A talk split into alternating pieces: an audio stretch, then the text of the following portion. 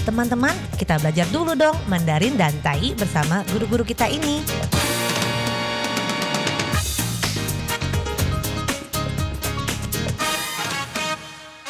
Apa kabar? Tajahau, saya Maria Sukamto. Tajahau, saya Ronald. Tageho, apa kabar? Selamat berjumpa bersama kami berdua dalam kelas belajar bahasa Mandarin Tai yaitu bahasa Taiwan, Taiyu dan juga bahasa Indonesia. 在这里呢，您也可以跟着一起学习印尼语哦。没学过没有关系，因为最重要的呢，就是先学会发音。Jadi kalau Anda masih tidak begitu fasih atau belum pernah belajar bahasa Mandarin ataupun Taiyi, tidak mengapa karena yang perlu dibenahi terlebih dahulu adalah pelafalannya, pengucapannya, yaitu fain. Maka dari itu, 所以呢，别忘了要跟着我一起把句子大声的念出来。maka jangan lupa mengikuti kalimat-kalimat atau kata-kata yang diucapkan oleh guru Ronald dalam Mandarin ataupun dalam Taiyinya. Dan pada proses pembelajaran ini, Anda sering akan menemukan kadang suatu kata ada bahasa Mandarinnya, tapi ketika diucapkan dalam Taiyi mirip sekali atau bahkan kadang tidak ada. Tapi sebaliknya, kadang lebih dari satu persamaan katanya. Nah, baiklah, segera kita mulai. 好，我们现在开始吧。Kita mempelajari suatu kata yaitu kesenjangan。我们今天要学什么呢？在印尼语里面呢，这个 kesenjangan 也就是 beda，或者是 buruk， 或者是 kurang dari，就是少于什么。Nah, kesenjangan, beda, buruk, kurang dari, semuanya ini dalam Mandarin ada satu kata yaitu 差差，等于是差差。 Jadi dalam bahasa Mandarin cha ini 就是kesenjangan。 所以这个差在印尼语里面呢，就是可以讲成 kesenjangan、beda，或者是 buruk，或者是 kurang dari。kurang dari 就是少于一个什么。所以这个差，maka 差 di sini bisa saja dalam Mandarin akan muncul bergandengan dengan kata ini yang lebih lengkap lagi dan juga merupakan arti kesenjangan. 那我们现在呢，来看看这个 kesenjangan 可以跟中文是哪一个比较像呢？kesenjangan, kesenjangan bisa kita carikan sebuah persamaan kata dalam Mandarinnya yaitu 差异差异，等于是差别差别。 Dalam Taiyi kita dengarkan tadi capet sebenarnya juga sama dengan kata capie. Jadi sebenarnya 其实呢这个差异 atau ca sendiri semuanya berarti kesenjangan. Demikian pula dalam Taiyi tadi capet itu sama dengan capie yang juga berarti kesenjangan. 那在这里呢，可以分得很清楚。Di sini bisa kita pilah-pilah lebih teliti, di mana Anda bisa memakai ini untuk kata yang ini, sebenarnya semuanya sama, mirip. 其实呢，全部都是很相像的，只是说如果要找一个比较相似的呢，我们也可以这么做。就像这个差异，就是可以用在 kesenjangan。Jadi kesenjangan bisa kita katakan cai dalam Mandarinnya. Dan dalam tainya tadi adalah capet.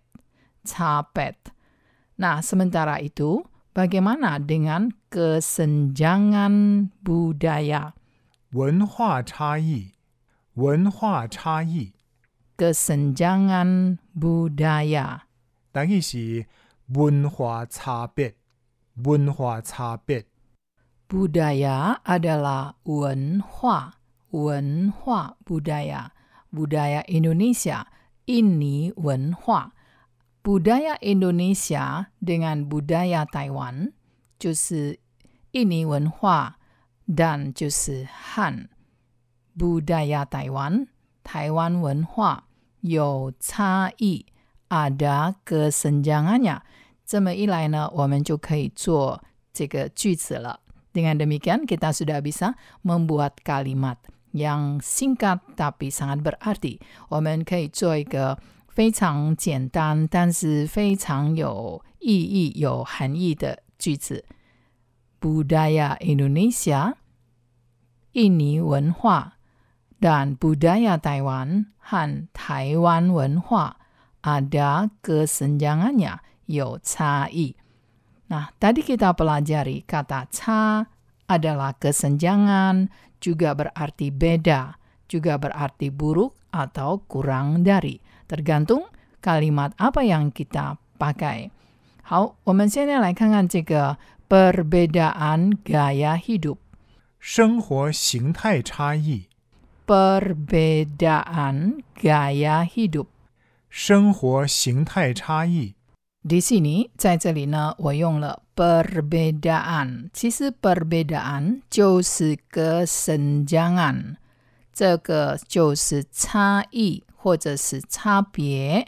Jadi 差异 atau 差别 cabet dalam tayinya juga bisa dimandarinkan yaitu 差别。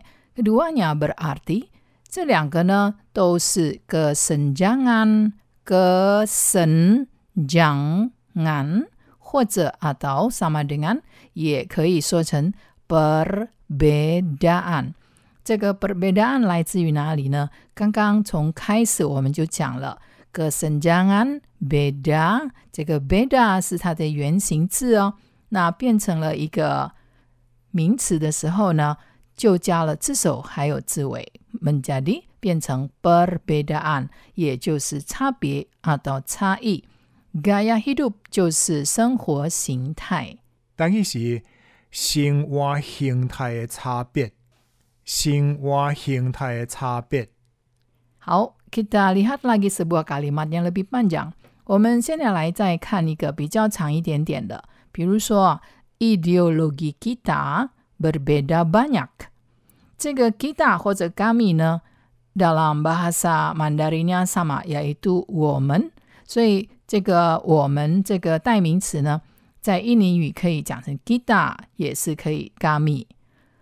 Ideologi kita 或者 ideologi kami berbeda banyak。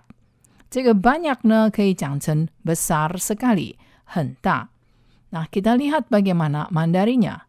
Ideologi kita atau ideologi kami berbeda banyak. 我们的意识形态差异很大。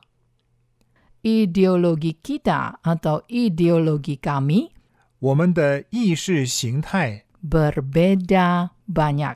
差异很大。Ideologi kita atau ideologi kami 等于是阮的意识形态 berbeda besar sekali. 差别真大。Perlu kita lihat di sini, ideologi adalah 意识形态。意识形态。意识形态 Teman-teman, dalam pelajaran berikutnya kita mempelajari bagaimana menggunakan 差别 yang sama dengan 差异。在印尼文里面呢，kesenjangan 也就是差别或者是差异。那 perbedaan atau kesenjangan memakai 差别 bagaimana pemakaiannya dalam kalimat. Dan jangan lupa Anda simak terus acara kami. Dan kalau ada pertanyaan, jangan lupa disampaikan kepada saya, Maria Sukamto di RTI SI. Sampai jumpa lagi. 好，我们下次见喽，三百军吧。